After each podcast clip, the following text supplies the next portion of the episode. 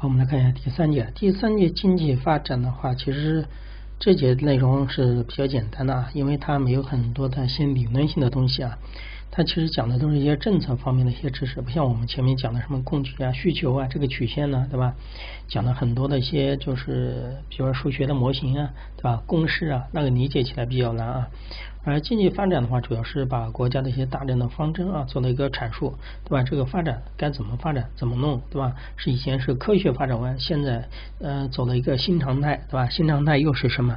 还讲了一个绿色的发展，对吧？要注重环保，讲的都是这些东西啊。这个部分的话，希望大家理解，考试的时候肯定会考到这一部分啊。这个你只要用点心的话，这一节的知识点还是比较好掌握的。好，我们首先来看一下经济发展。经济发展的时候，我们前面讲过的，经济发展的层次要比经济增长要高。经济发展是建立在经济的增长的前提之下。经济发展除了单纯的 GDP 的增长以外，它还要考虑哪些方面呢？比如说啊，发展中国家地区人民生活水平的持续提高，这是一个很关键的。你不能说 GDP 增长了，对不对？GDP 生产总值创造出来了。那你这个分配平均不平均，对不对？分配的好不好，那就体现了人民的生活水平有没有提高，并伴随着物质资本、人力资本的增长以及技术的进步，看到没有？不仅仅是单纯的 GDP 的增长，要体现的很多的方面啊。具体的来讲，经济发展不仅包括经济的增长，还要包括经济整体的结构，还有社会结构发生改变啊。比如说经济结构，经济格结构里面有第一产业、第二产业、第三产业，对吧？以前你不能说过度的依赖第二产业，第二产业比如说建筑业，对吧？是这一块啊，建筑业还有制造业啊，你不能过分的依赖。那那你现在随着整个嗯社会从农业社会到工业社会再到信息社会，那你第三产业的比重逐渐要加大，同时你还不能忽略第一产业农业的重要性啊。啊，当然还有整体的一个社会结构也会发生很多的改变，因为我们学过马克思主义就知道，生产力决定上层的什么上层的生产关系啊，生产力是基础。当你的经济进步的时候，你的生提高的时候，就决定了你上层的建筑会发生什么改变啊。好，然后我们看一下具体的这个变化有哪些啊？就是所说的经济结构和那个社会结构啊。第一个是产业结构，产业结构我们刚才讲过了啊，有三产业，有三个产业，第一产业啊？农业，第二产业是建筑业、制造业，第三产业是服务性行业啊啊。它讲的是什么意思啊？第一产业的劳动力产值比重趋于什么下降啊？然后第二产业的比重趋于上升并逐步稳定，而第三产业的比重则逐步什么提高啊？这个要知道一下啊。然后再看一下。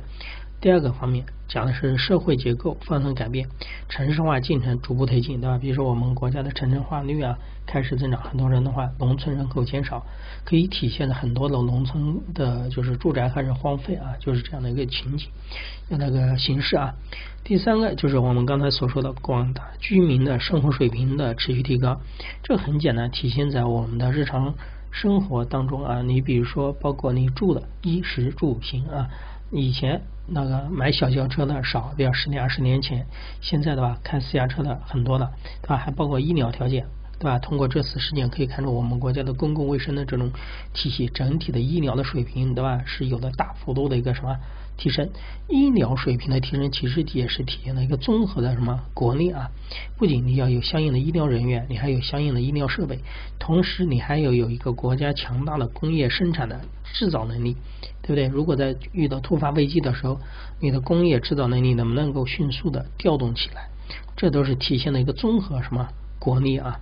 好，第四个就是国民收入分配的状况逐渐改善，这也是邓小平当年说的，对吧？先让一部分人富起来，然后让先富的人带动后富的人，这个就体现了一个什么？就是富裕的话，大家共同富裕，对不对？共同富裕就是体现了你的收入分配的状况上啊，不能出现过多的两极分化。所以说，我们国家现在的重点就是什么？要扶什么？扶贫，对不对？扶贫的话，就是致力于消除过分，就是过度夸张的一种两极的什么分，就是分化啊，使收入的分配更加的合理公平。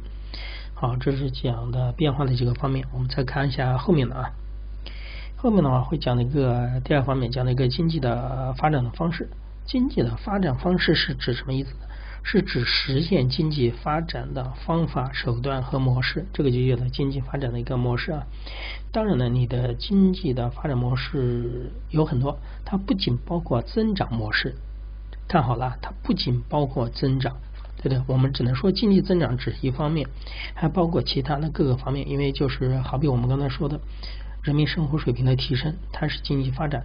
那你就要牵扯到如何把人民生活这种生活水平，比如说把城市化建设啊，对吧？医疗水平呢，收入分配啊等等都要做好。它不是说只只是简单的把经济 GDP 搞上来这么简单啊，它是一个系统的一个什么工程啊？好，我们再看一下啊，转变经济发展方式啊，是党十七大提出来的一个战略性的任务啊，主要有这几个方面，我们看到三个大的转变。第一个促进经济增长有主要有什么？依靠投资、出口拉动，向消费、投资、出口协调发展。这什么意思呢？这一般以前就会这样讲的，叫做三驾马车啊，三驾马车拉动经济。哪三驾马车呢？就是一个是投资。比如说靠那政府投资为主，对不对？来拉动。第二个就是生产商品，就是出口，对不对？换取外汇，这一个拉动经济。还有一个就是靠国内的什么消费拉动经济。现在转变是怎么转变呢？不能单纯的去再要依靠靠投资的。比如说以前呢，零八年的时候，对吧？为了那个经济危机，因为经济危机有个几万亿的那个经济刺激计划。当然了，刺激计划当时有一个好处，就是帮助整个中国能够避免受整个零八年金融危机的一个影响啊。但是你不能一直就靠投资去拉动，这会有很多的副作用的啊。第二个也不能单纯的靠依靠，呃，就是出口啊。如果一直靠出口的话，就会出现什么样的问题呢？靠出口的话，你有可能就是受到国际贸易的一个影响，对吧？比如说。就是有一些国家，主要的国家和你发生贸易战的情况下，那你就不好应对。所以说，我们现在要朝依靠消费、投资、出口三驾马的马车共同发展，对吧？不能说啊，单纯的把依靠哪两个，这是第一个转变。再看第二个转变，第二个转变就是我们刚才所说的产业，产业的话以前就是过分的依赖第二产业，比如说制造业。或者是那种建筑行业，对吧？以前不就靠建筑行业嘛？建筑行业来拉动搞房地产，这种东西要转变了，从第二产业向依靠第一、第二、第三产业，向就是协同带动啊，就是共同发展，这是有协调性的。你不能有偏颇，你不能说以第二产业为主，对吧？要发展服务性的行业，特别是互联网的，对不对？还有物流，对吧？快递这些啊，都属于。第三什么服务性的行业齐头并进，但是我们不能光考虑第二、第三，第一是基础，知道吗？农业是基础，农业保障不了的话，那没没饭吃了怎么办？所以说这一二三个产业啊要共同协调发展，不能有所偏颇。比如说我们国家啊，我们就是中央的每一年的红头文件一号文件都是关于关于什么农业农村的，都是注重第一产业的，这个要知道啊。好，我们再看一下第三个，第三个就是有主要依靠增加物质资源的消耗和能源消耗，向主要依靠科学进步、劳动者素质提高和管理创新转变。这个正好就要借鉴了我们前面所说的一个知识点。我们前面说的知识点里面说的经济增长，对不对？经济增长里面我们有一个经济增长的方式是靠什么？一个就是投入的劳动量增加，还有一个就是投入的资源，就是资本的增加。这两种增加属于一种什么外在的啊，不是内源性的。而后面依依靠科学技术进步、劳动者的素质的提升，这个才是内在的真实的一个提升。它比前面单纯的就是投入劳动、投入什么物质消耗要什么要有效的多啊。我们要做这种内生性的一种什么增长模式。对吧？比如说要靠科学进步，就是把技术提升了，对吧？就是能源投入不变的情况下，如果我们有技术，对不对？把这个能源的利用效率提升了，那能源本身的投入还是不变的情况下，但是产出，对不对？得到的一个提升，啊，经济得到一个更高的一个增长，这才是一条就是发展的道路啊。好，这里讲了第二点啊，关于经济增长方式的。好，我们再看一下啊。十八届五中全会里面确定了一个叫什么理念？什么样的理念呢？就是创新、协调、绿色、开发、共享的一个发展理念啊。我记得这个之前会考过啊，他考过就是说树立了哪个理念？比如 A、B、C、D，好像给了四个选项嘛，让大家选。他有可能把里面有一个理念给换掉。到时候你要知道啊，我们这里会待会着重讲一下。在说这个理念之前，然后提出了一个“十三五”啊。因为我们国家以前是学习苏联的啊，苏联有个五年计划，我们国家改革开放以后还有五年的计划啊。当然呢，不是现在不是完全的计划经济啊，现在是市场经济，但是在宏观上面还是要有一个指导，还是要有个计划啊。你不能说啊，完全市场经济我们就不搞计划。也有计划，也有目标啊。不过这个指的是大的、宏观的。第一个，经济保持一个中高速的一个增长，比如我们刚才所说的新常态。第二个就是人民生活水平质量的普遍提高，对吧？刚才也讲过了，就是因为是经济发展必然的啊。还有一个就是国民素质和社会文文明的程度也要提高。基础经济基础决定上层建筑，你的物质基础，对吧？经济基础发展一定程度的时候，你的文明程度、你的国民素质必然而然的要什么提升啊？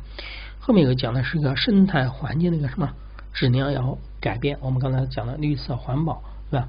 不能只靠一种粗放型的一个经济发展的啊，要追求人与什么自然的和谐统一啊。然后就是各方面的制度更加成熟，更加什么？定型啊，比如说一些像很多的制度啊，这个制度当然有国家的综合治理的这种体系的制度，对吧？有法律的政策啊，所有的东西要做得更加成熟一点。这个我认为大家在日常和政府在做打交道的时候，多多少少都会牵扯到跟政府之间的一些什么。那个一些事务处理的话，你就会发现啊，他们逐步在进行相应的一个改革，对吧？现在要做一个服务性的政政府，对吧？相应的一些制度啊、政策啊，都会发生改变啊，都是把它做得更加成熟、更加完善一点的。当然了，所有的政策，对吧？不可能说一开始就能做到尽善尽美，它都是有一个调整的过程啊。好，我们再看一下这个理念啊，这五大理念，千万不要给我搞错掉了啊。这五个理念其实很好记，既然是新的，对不对？新理念，你讲肯定要比以前的不一样。第一个要创新，对吧？第二个要协调发展。我们讲的，比如说几大产业协调啊发展，对吧？第一、第二、第三产业，对吧？要协调发展。然后整个经济的发展的一个方式，对不对啊？出口啊，消费呀，对不对？共同拉动也是要协调啊。绿色讲的是环保，开放讲的是我们要更加的开放，对不对？就是这是国当然开放是国家繁荣的必然必由道路啊，谁去搞封闭？像清朝吗？清朝就是因为闭关锁国完蛋的，对吧？我们国家为什么能走到今天？也就是因为改革什么开放啊，要能够融入到世界里面，特别是现在是经济什么全球化啊。最后一个就会讲了一个什么共享，对吧？特别现在是共享经济啊，当然了。共享还有一个本质，因为是社会主义国家，社会主义国家最终的目的实现共产主义。共产主义的前提是建立在物质基础、物质生产力极大的丰富的之上啊。所以说这里讲的一个共享，其实也起着体现了一种什么共同什么富裕啊。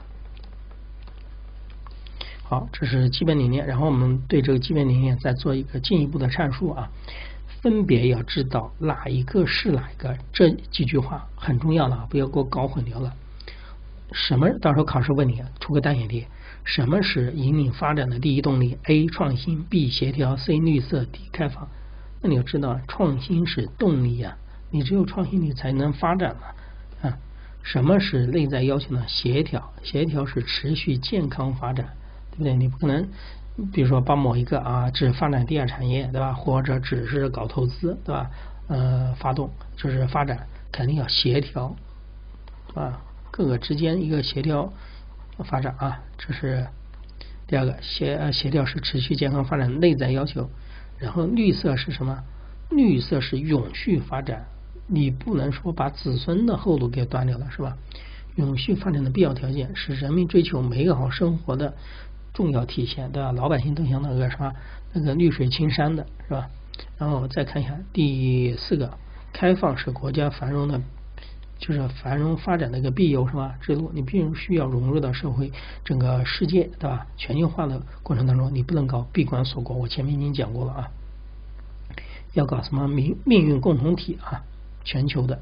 啊，最后一个就是共享，共享是中国特色社会主义本质的要求。你不是资本主义，你不是搞私有化的那一套，你不可能就说让资本家过度的富裕啊，那肯定要通过比如说是税收啊、再分配啊等等的形式啊。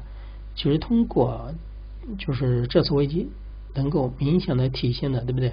社会主义的其实它有其制度的一个什么优越性啊。好，这是讲了啊，树立这个。创新、协调、绿色开发、共享的一个发展什么理念？好，我们再看一下下面一个讲供给侧的改革的。好，我们再看一下供给侧改革啊。供给侧改革讲什么意思呢？其实这要学前面的内容，如果要学的比较扎实的话，现在应该能够分析出什么是供给侧的啊。供给侧改革的话，它其实讲的是经济。我们在前面讲经济的时候，经济分了两个方面，一个是供给，一个是什么需求。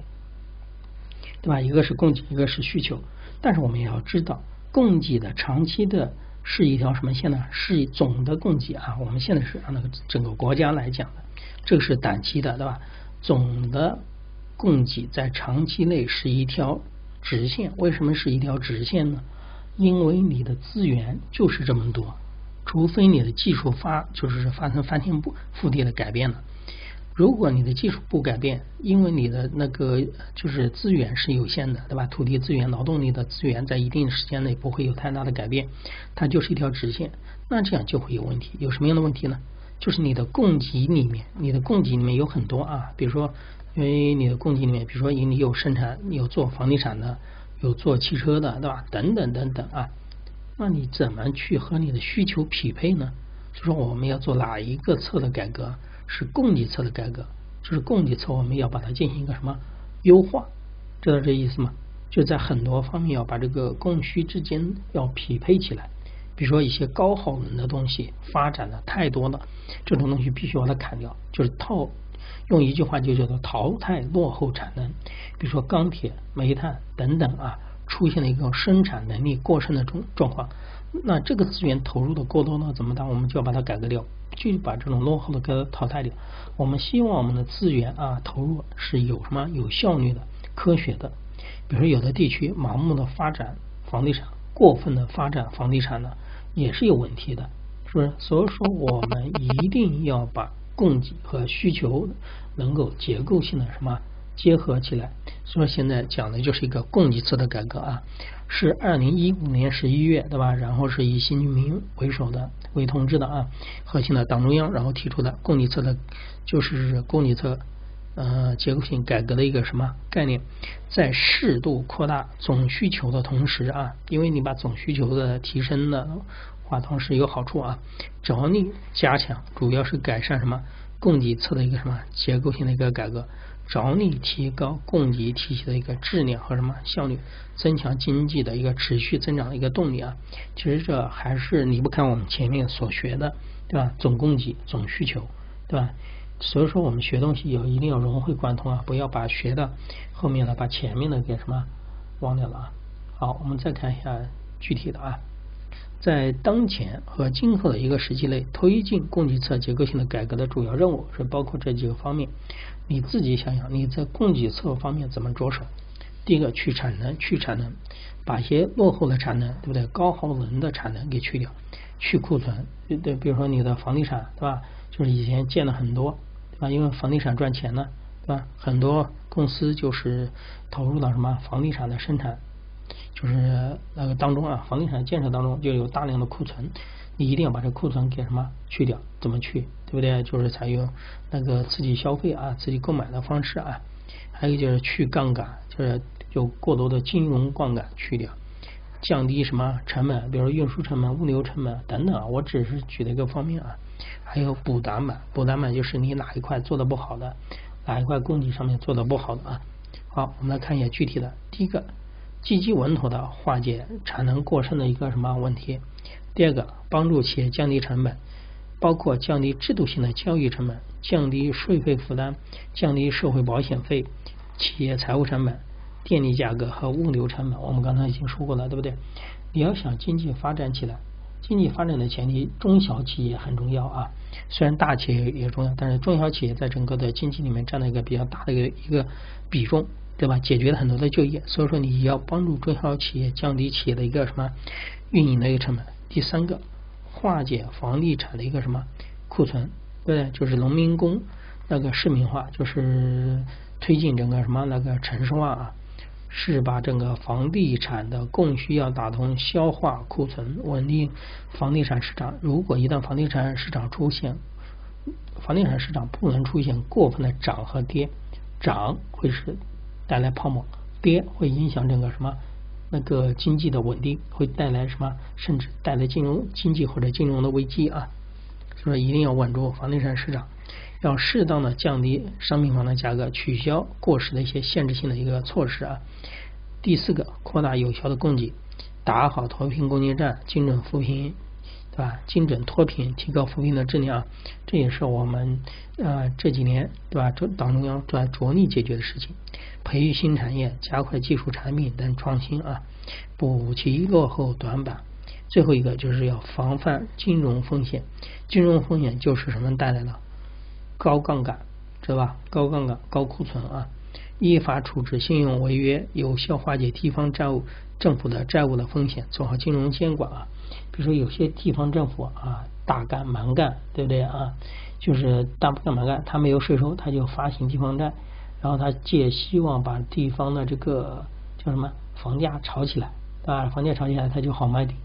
因为地方政府的财政很多是依赖于什么土地的啊，土地财政的啊，所以说这一块一定要把它解决掉啊，坚决守住不发生系统性和区域性的一个什么那个风险这个底线啊。好，这是讲了具体的啊，具体的有几个方面，但是五大任务啊，上面的五大任务一定要知道，这后面讲的都是五大任务的一个详细化的过程啊。好，这个讲完了，我们再看一下那个最后的啊，最后去就会给大家介绍一个建设现代化经济体系的主要内容。好，我们前面讲了这么多，对吧？讲了什么这改革那改革，对吧？然后讲了什么产业共同发展，讲了发展的方式，对吧？讲了一个什么新常态啊？讲了比如说我们的一些发展的理念。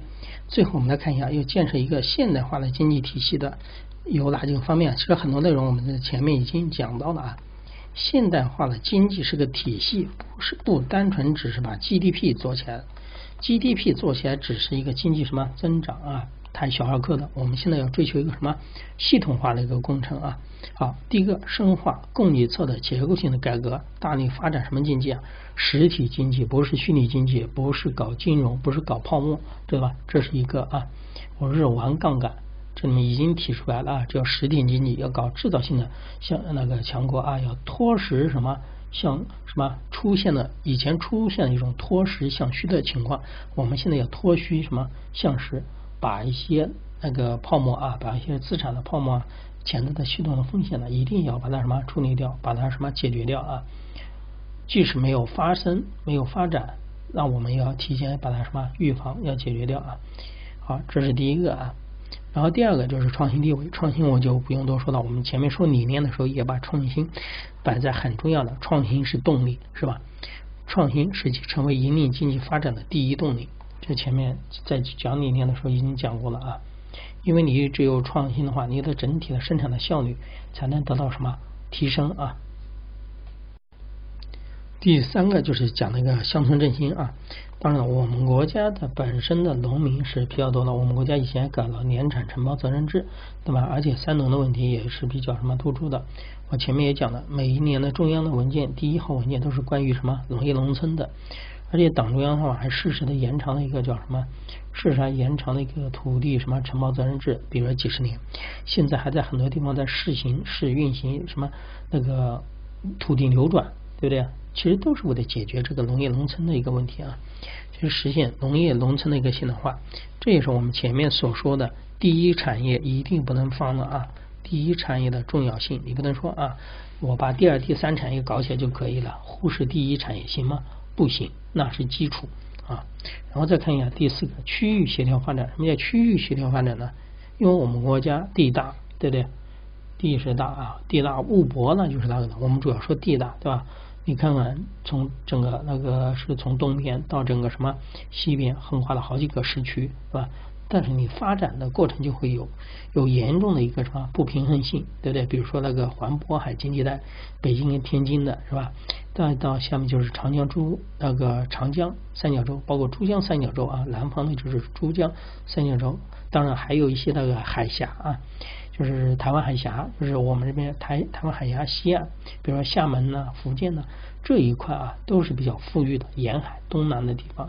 但是像一些内陆的发展都是有什么欠缺的，所以说我们亟待解决的是区域性的一个协调发展。比如说一些东北，对吧？东北作为一个老工业的基地的话，现在的话肯定有一些就是劳动力的话什么流失，对吧？还有一些西部，所以说我们一定要解决这个东西。你不能只把东部发展起来了，而忽视什么中西部的一个建设啊。